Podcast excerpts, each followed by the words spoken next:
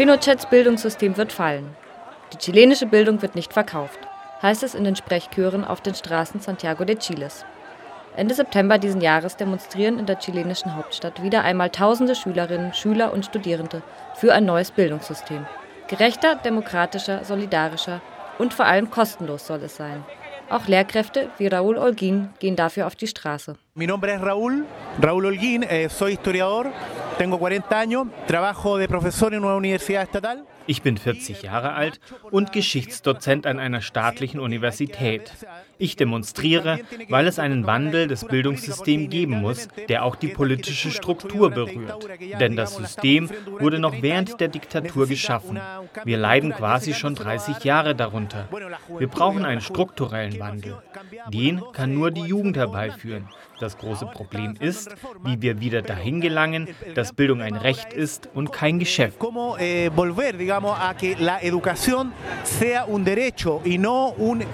negocio, digamos.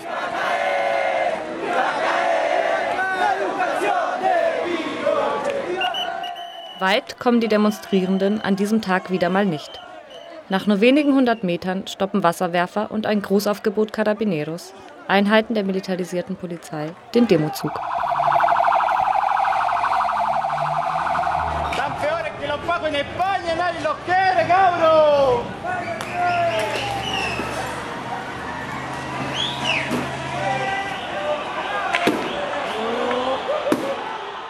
Die Demo war ganz ruhig und plötzlich schmissen die Carabineros drei, vier Tränengasbomben in die Menge. Wir mussten alle schnell weg von hier. Die anliegenden Geschäfte haben die Rollläden runtergelassen.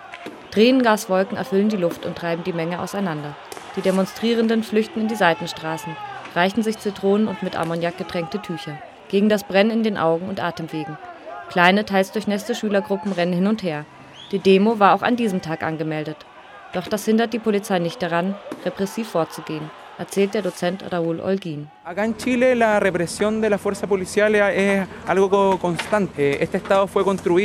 Hier in Chile ist Repression durch die Polizei an der Tagesordnung. Dieser Staat wurde mit Blut und Feuer durch die Diktatur von Pinochet geschaffen. Die Politisierung und das Engagement der Bevölkerung, die ihren Höhepunkt während der Regierung von Salvador Allende erreichten, sollten zerstört werden. Die Repression, die wir heute erleben, ist eine Folge des Terrors der Diktatur.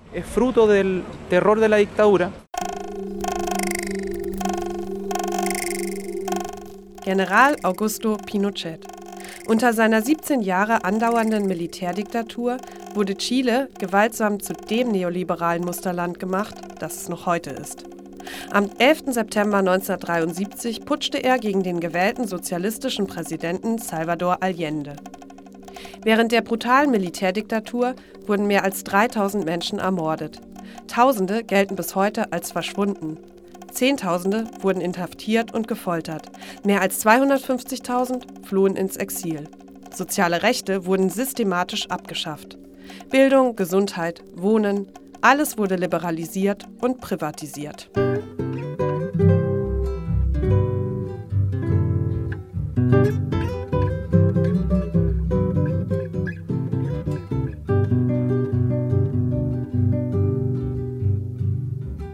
Vivan los estudiantes, jardín de nuestra alegría.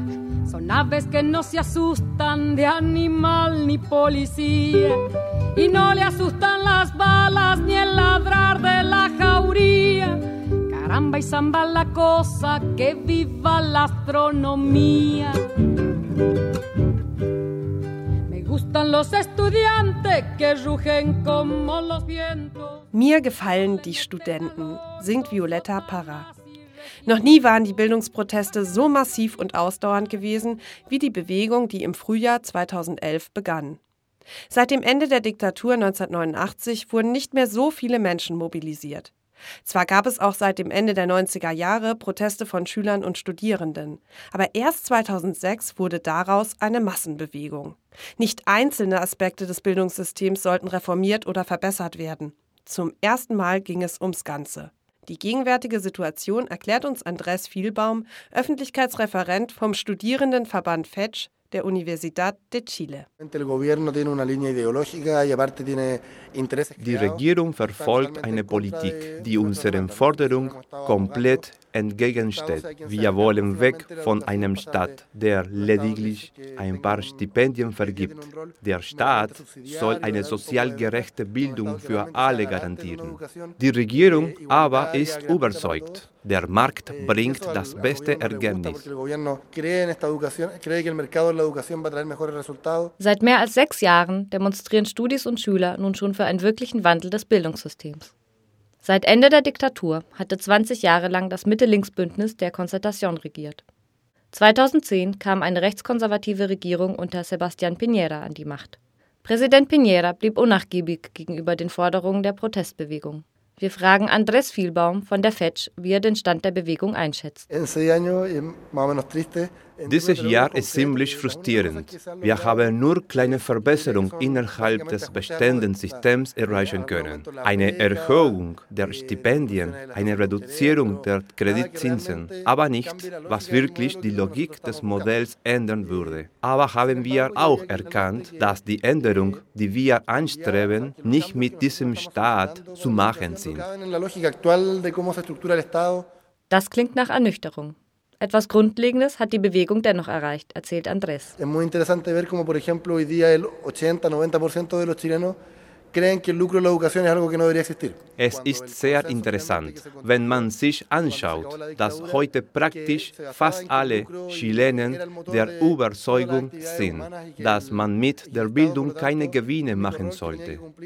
Nach dem Ende der Diktatur war es Konsens, dass das Gewinnstreben der Motor für jede menschliche Aktivität ist. Die einzige Aufgabe des Staates sei es, dem Allerärmsten Stipendien und Zuschüsse zu gewähren, damit sie Zugang zu Bildungsinstitutionen von sehr schlechter Qualität haben.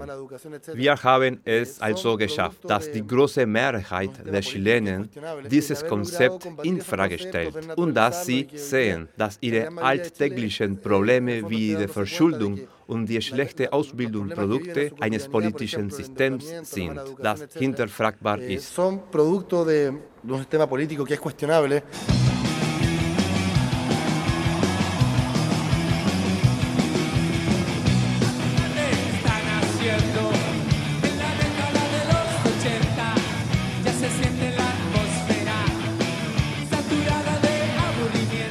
Erbe der Diktatur macht nicht nur den Studis und Schülern zu schaffen.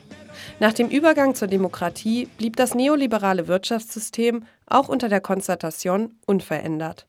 Mit diesem Erbe beschäftigt sich auch Patricia Boyko. Sie ist Präsidentin der Nichtregierungsorganisation Sur Cooperación de Estudios Sociales y Educación in Santiago. Sur es un centro de estudios SUR ist ein unabhängiges und nicht gewinnorientiertes Studien- und Bildungszentrum. Offiziell wurde es 1978 gegründet. Eigentlich haben sich die Gründer schon früher in den Anfängen der Diktatur zusammengeschlossen, als ihnen klar wurde, dass Pinochet einfach nicht wiederging. Das Institut wurde damals durch internationale Organisationen finanziell unterstützt. Vor allem aus Europa kam Geld und Zuspruch auch von der Kirche. Die Arbeit von SUR war von Anfang an stark auf urbane Themen bezogen. Städtische Konflikte, damals wie heute, sind ein wichtiges Thema. Die Metropole Santiago wächst und wächst. Fast sechs Millionen Menschen leben hier, fast die Hälfte der Bevölkerung des Landes. An schönen Tagen, wenn der Smog nicht so stark ist, kann man zwischen den Hochhäusern hindurch die schneebedeckten Anden sehen. Die Konflikte sind auf den ersten Blick nicht sichtbar. Die Themen unserer Forschung und Unterstützung waren anfangs die Pobladores, die Landbesetzungen und die selbstorganisierte Bau von Wohnungen und die Armut. Die Pobladores sind nicht nur Bewohner einer Población, einer Siedlung. Pobladores stehen in Chile auch für kollektive Kämpfe, für ein Recht auf Wohnen und auf Stadt. Als Santiago in den 1950er Jahren explosionsartig zu wachsen begann, besetzten Zehntausende Familien Land. Die irregulären Armensiedlungen, genannt Poblaciones Callampas, schossen wie Pilze aus dem Boden. In den 70er Jahren wurden die Besetzungen, die sogenannten Thomas, zur erfolgreichen Massenbewegung. Mit dem Putsch änderte sich alles. erzählt Patricia Boyko von Sur. Vorher waren die Leute selbst Akteure in allen Bereichen ihres Lebens, der Gesundheitsversorgung, der Bildung.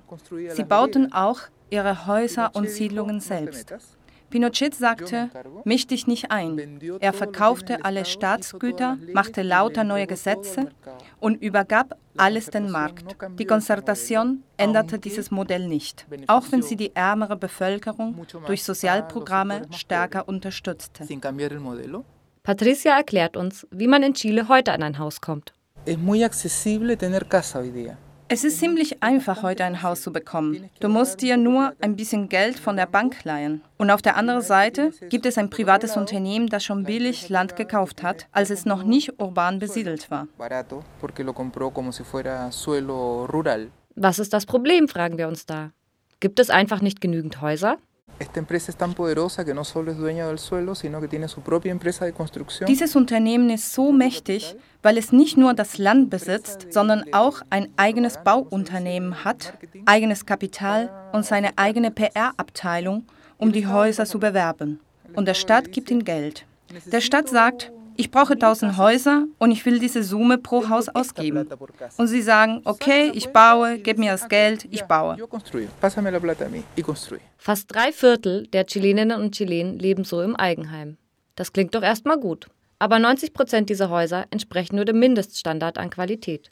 Und sie liegen nicht unbedingt da, wo man es sich wünscht. Das Recht, da zu wohnen, wo man wohnen will, existiert in Chile nicht. Hier entscheidet der Unternehmer und somit der Markt, wo gebaut wird und zu welcher Qualität. Der schlanke Staat investiert also seit Jahrzehnten nicht in die öffentliche Infrastruktur. Gewinner sind Privatunternehmen. Ihnen wurde es überlassen, Dienstleistungen teuer anzubieten. Was sind die Konsequenzen dieses Modells, fragen wir Patricia. Einige weniger verdienen an diesem Modell. Doch die Bedürfnisse der großen Mehrheit bleiben auf der Strecke. Erst fiel das nicht auf, weil ja alles gut zu funktionieren schien. Da hat niemand danach gefragt, wer eigentlich daran verdient. Heute wissen das die Leute und deswegen gibt es eine Bewegung. Nicht nur die Studierenden und Schüler haben also gemerkt, dass irgendetwas falsch läuft. Die Sozialprogramme der Regierungen nach der Diktatur halfen da nicht weiter. Mitbestimmung war nicht gefragt. Staat und Markt hielten zusammen. Heute will die Zivilgesellschaft wieder selbst Politik machen, wieder selbst über ihr Leben bestimmen. Heute ist die zentrale Frage die nach der Qualität der Demokratie. Venenos tus monólogos, tus discursos incoloros. No ves que no estamos solos, millones de polo a polo. Al son de un solo coro, marcharemos con el tono, con la convicción que basta de robo. Tu estado de control, tu trono podrido de oro, tu política y tu Santiago de Chile ist eine sozial tief gespaltene Stadt. Der städtische Raum wurde nach dem Militärputsch komplett neu geordnet. Arme Menschen wurden massenhaft aus ihren Vierteln vertrieben und gewaltsam umgesiedelt. Der Bodenmarkt wurde liberalisiert. Dem Staat kam nur noch die Rolle eines Marktteilnehmers zu, der bei privaten Unternehmen den Bau günstiger Wohnungen in Auftrag gibt. Und billig gebaut wird dort, wo der Boden wenig kostet. Am Rand der Stadt.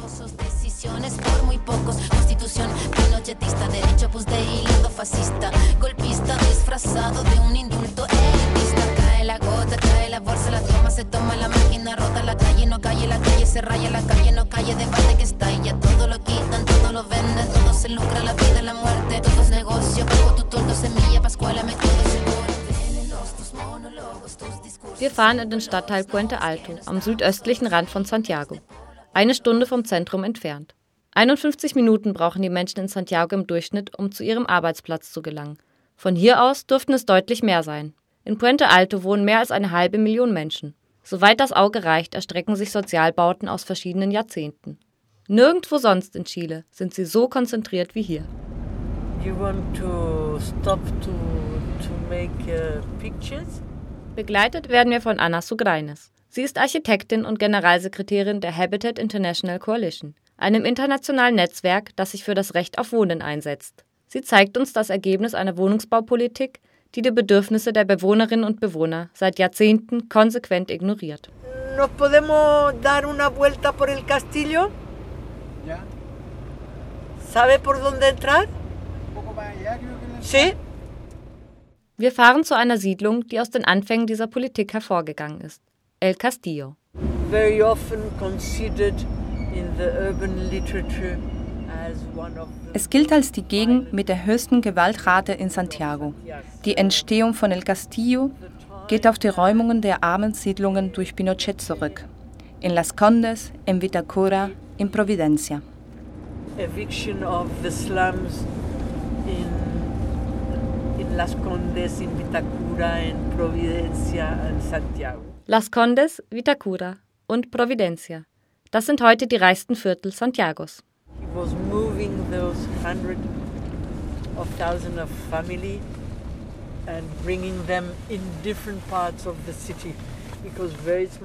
Pinochet siedelte Hunderttausende Familien um.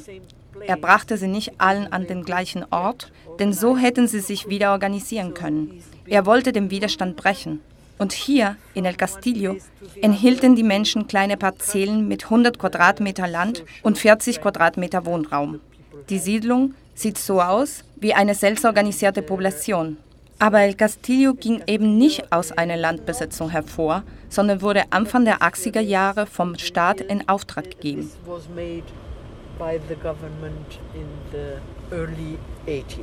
Gemeinsam mit Anna Sogreines von der Habitat Coalition fahren wir nun zum Wohnviertel Bajos de Mena. Mit über 120.000 Menschen gilt es als das größte soziale Ghetto Chiles. Auf 40 Quadratmetern leben ganze Familien. Zwei Drittel der Menschen sind extrem arm.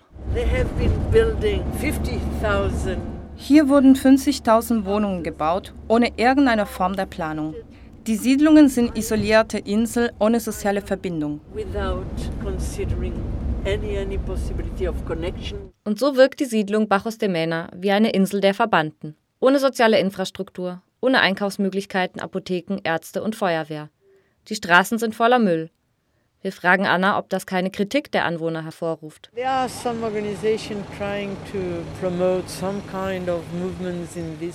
Es gibt Versuche, in den Sozialbauten eine Nachbarschaftsbewegung zu organisieren. Doch das ist sehr schwierig, weil die Menschen mehr mit ihrem Überleben beschäftigt sind, als damit eine Alternative zu entwickeln. Die allgemeine Stimmung ist, es gibt keine Alternative.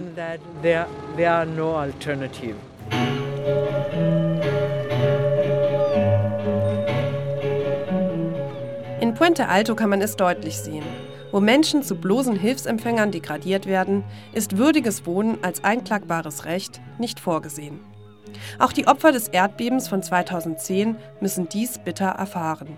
Wir fahren in Richtung Süden, 200 Kilometer von Santiago entfernt nach Talca. Francisco Letelier von der NGO Sur Maule unterstützt hier Menschen, die ihr Zuhause verloren haben, in ihrem Kampf um einen gerechten Wiederaufbau.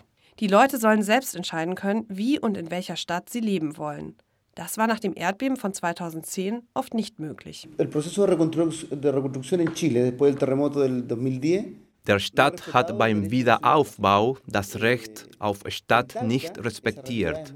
In Talca wurde das besonders deutlich, weil ein Vertreibungsprozess in Gang gesetzt wurde, in dem arme Leute aus dem Zentrum an die Peripherie vertrieben werden.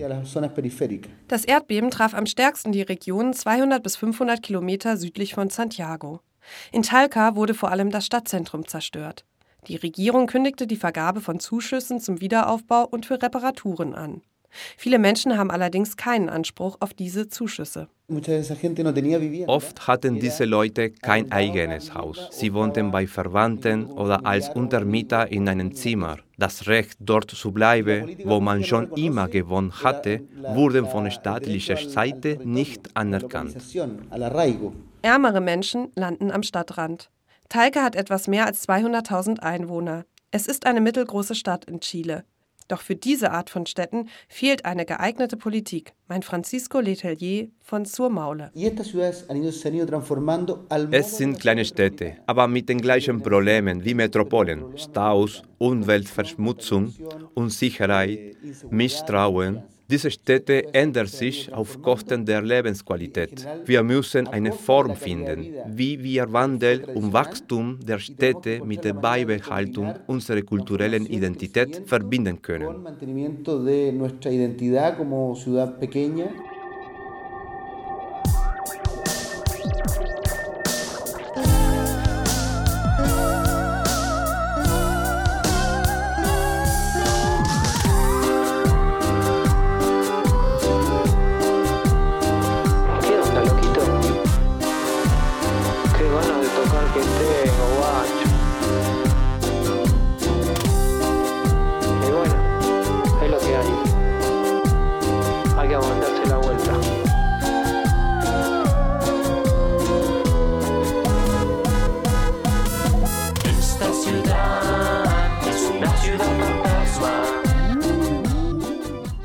Das Problem, Wandel und Beibehaltung der Identität zu verbinden, haben nicht nur kleinere Städte.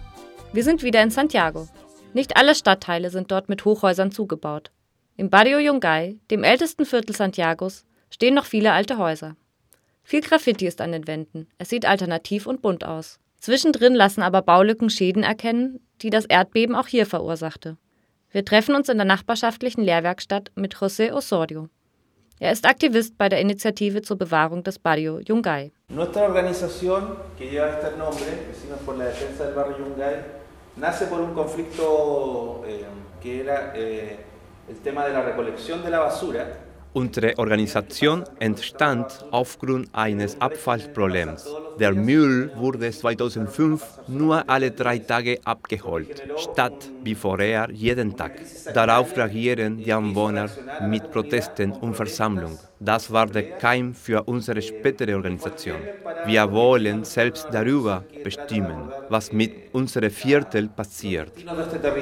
Nach dem Erfolg dieser Mobilisierung tat sich 2006 der nächste Konflikt auf.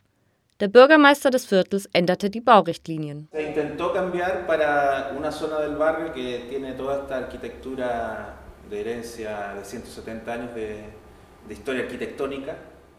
Man wollte in einer Gegend mit alten Häusern Gebäude mit 30 Stockwerken ermöglichen. Daraufhin gab es dann eine erneute Protestbewegung. Aufgrund dieser zwei Konflikte wurde schließlich eine Nachbarschaftsversammlung einberufen, an der sich verschiedene Organisationen, Künstler und viele mehr beteiligten. Wir hatten ein gemeinsames Ziel, das kulturelle Erbe von Barrio Yungay zu verteidigen, um die Lebensqualität zu erhalten.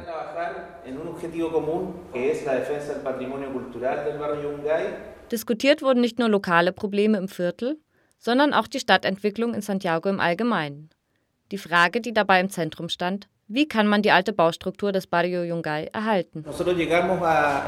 Also kamen wir 2006 zu dem Schluss, dass unser Viertel unter Denkmalschutz gestellt werden muss. So begann die Kampagne für die Anerkennung als typische Zone. Es ging darum, das Viertel vor dem Druck des Immobilienmarktes zu retten. Brände ungelöster Ursache häuften sich im Viertel. Vermutet wurde, dass Immobilienunternehmen dahinter steckten um besser an die wertvollen Grundstücke zu gelangen. Druck kam auch von einigen Medien, die mit den Immobilienfirmen verbunden waren, erzählt José Osorio von der Nachbarschaftsinitiative. Man warf uns vor, wir wollten die Viertel einfrieren, damit sie sich nicht weiterentwickelten. Wir erwiderten, das Einzige, das wir einfrieren wollen, sind die Gewinne der Besitzer der Immobilienunternehmen. 2009 setzten sich die Nachbarn durch und das Viertel bekam den Schutztitel Zona Typica, auch wenn nur ein kleineres Gebiet unter Denkmalschutz gestellt werden konnte, als ursprünglich gefordert. Für die Nachbarinnen und Nachbarn aber war klar, dass sie jetzt nicht einfach die Hände in den Schoß legen würden. Es folgten öffentliche Veranstaltungen, Workshops, eine eigene Zeitschrift und weitere erfolgreiche urbane Interventionen. Eh, Wir verbinden Kulturerbe mit Lebensqualität, mit Selbstwertgefühl. Vor fünf Jahren sagten die Leute auf dem Viertel, sie wohnen in alten Häusern. Heute sagen sie, sie wohnen in einem kulturell wertvollen Viertel. Und wenn das Viertel wertvoll ist, bin ich es auch. Es entsteht ein positiver Prozess und vor allem ein Ort der urbanen Teilhabe. Was die Anwohnerinnen und Anwohner im Barrio Yungay einfordern, ist nichts anderes als das Recht auf Stadt.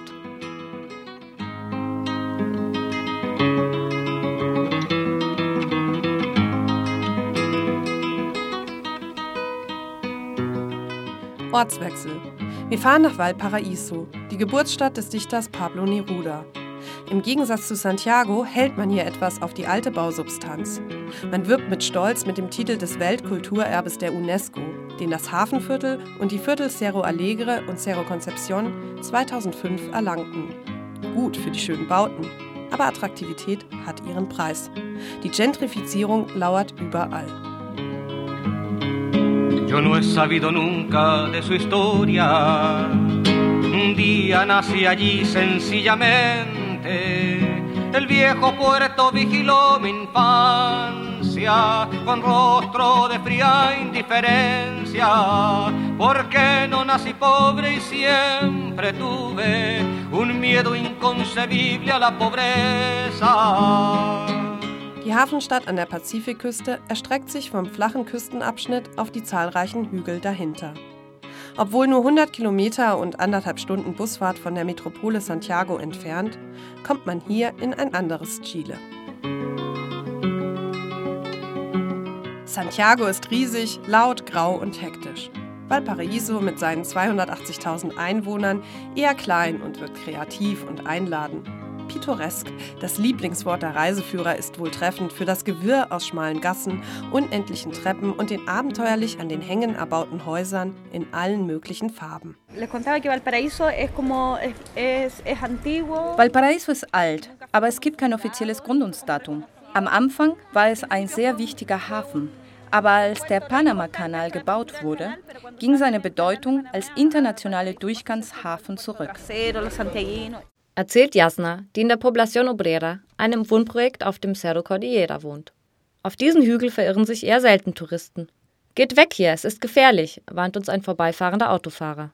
Das alte Image Valparaisos als dreckige und verrufende Hafenstadt hält sich hier noch. Die Gegend ist ärmlicher und die Fassaden sind nicht so herausgeputzt. Über wahnsinnig steile Straßen erreichen wir die Población Obrera. Sie wurde 1898 mit Geldern eines privaten Spenders und der Kirche gebaut als erster kollektiver und würdiger Wohnraum dieser Form für arme Arbeiterfamilien. In den 1990er Jahren wurden die Gebäude besetzt und instand gesetzt. Heute ist es ein Wohnprojekt, in dem vor allem Familien leben. Wir stehen mit Jasna, der Nachbarschaftsaktivistin, auf der Dachterrasse des dreistöckigen Gebäudes. Die Instandsetzung von Población Obrera hatte eine historische Bedeutung, weil es den Geist der Kollektivierung von Wohnraum widerspiegelte. Außerdem war sie ein Meilenstein sozialer Errungenschaft auf den Cerro Cordillera. Davor war es hier dreckig, es gab Drogen- und Alkoholprobleme. Die Bewohner haben es geschafft, das zu ändern und sich zu organisieren. Der Impuls für die Besetzung und Instandsetzung kam von den Jugendlichen aus dem Viertel. Auf die Idee kamen sie, weil sie bereits zuvor gelernt hatten, wie man sich organisiert. Ganz in der Nähe, im TAC, im Taller Acción Comunitaria, der Werkstatt für Nachbarschaftshilfe. Das TAC wurde während des Übergangs zur Demokratie von einer NGO ins Leben gerufen. Lokale Selbstorganisation sollte gefördert werden und bald funktionierte es unabhängig. Als die Kinder hierher zogen, waren sie noch klein und wurden im Tag sozialisiert. Und im Tag setzten sie sich mit Fragen der Identität und Aneignung ihres Lebensraums auseinander. Als sie dann älter wurden, haben sie sich dieses Gebäude wieder angeeignet. Die Jugendlichen überzeugten auch andere Familien aus der Nachbarschaft. Gemeinsam begann sie mit der Instandsetzung. Dann kamen verschiedene Ministerien und lokale Autoritäten ins Spiel. Die Bewohner wollten nicht, dass der Staat einfach als Wohltäter auftritt. Beide Fraktionen sollten sich gleichberechtigt zusammen an einen Tisch setzen. Uns ging es darum, mit dem Staat auf Augenhöhe zu verhandeln. Die Initiative musste mit dem Staat die Eigentumsverhältnisse klären. Der Staat unterstützte die Instandsetzung durch Weiterbildungsprogramme und Fördermittel. Es gab zum Beispiel Workshops zur Renovierung von Fenstern und Türen. Für den Staat waren es auch so etwas wie ein Geschenk, das hier zu fördern, weil es ein altes Gebäude ist.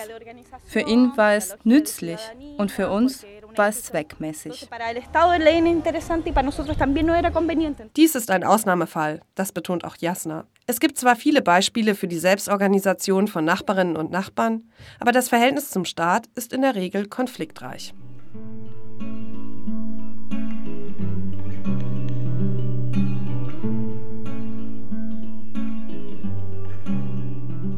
Wir verlassen die Población Obrera. Jasna führt uns 200 Meter weiter zu einem Projekt, das mit der normalen urbanen Logik in Chile ebenfalls wenig zu tun hat. Ein selbstverwaltetes Zentrum in einer ehemaligen Kirche? Hier scheint alles möglich. Hinter der unscheinbaren Fassade der Kirche Santa Ana, die 20 Jahre lang leer stand, erstrecken sich weite Räume. Der Gebäudekomplex nebenan diente bis letztes Jahr als Kinderheim. Alte Schultafeln und ABC-Bilder hängen noch an den bunten Wänden. Vor drei Monaten haben wir die Gebäude von der Kirche bekommen. Wir wissen aber nicht, für wie lange. Ich denke, sie haben es uns gegeben, weil sie nicht so richtig wissen, was sie damit anfangen sollen. Jetzt gibt es jemanden, der sich darum kümmert. Denn wir setzen die Kirche wieder im Stand. Hier machen viele Kollektive mit. Theater, Musik. Hier ist die Schneiderei. Dort die Siebdruckwerkstatt. Alle die hier mitmachen, müssen bei der Instandsetzung helfen. Außerdem geben alle etwas von ihrem Wissen in Form von Workshops an andere weiter. Und alle müssen ein bisschen finanziell zu den Betriebskosten beitragen. Heute ist kollektiver Bautag.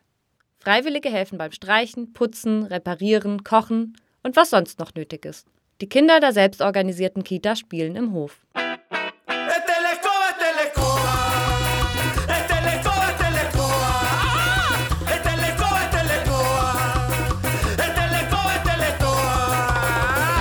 So kann es auch aussehen in Chile, wo viele Menschen nur zu Konsumentinnen und Konsumenten teurer Dienstleistungen reduziert werden und einige wenige daran verdienen. Doch es bewegt sich etwas. Die chilenische Gesellschaft ist voll von Konflikten und Kämpfen. Feministinnen kämpfen für das Recht auf Abtreibung.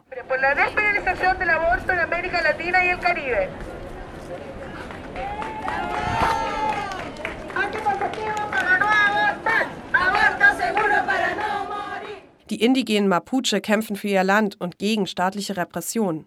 Die Arbeiterinnen und Arbeiter streiten für würdigen Lohn, bessere Arbeitsbedingungen und das Recht, sich zu organisieren. Im Süden wehren sich die Menschen massenhaft gegen den Bau von Staudämmen, im Norden gegen den Bau von Gold- und Silberminen. Im ganzen Land demonstrieren die Studis und Schüler. Der Traum von einer besseren Gesellschaft ist noch lange nicht ausgeträumt in Chile. Es bewegt sich etwas auf der Straße. In den Stadtteilen, in den Betrieben, den Schulen und den Unis und das Wichtigste, in den Köpfen. Ein anderes Chile ist möglich geworden.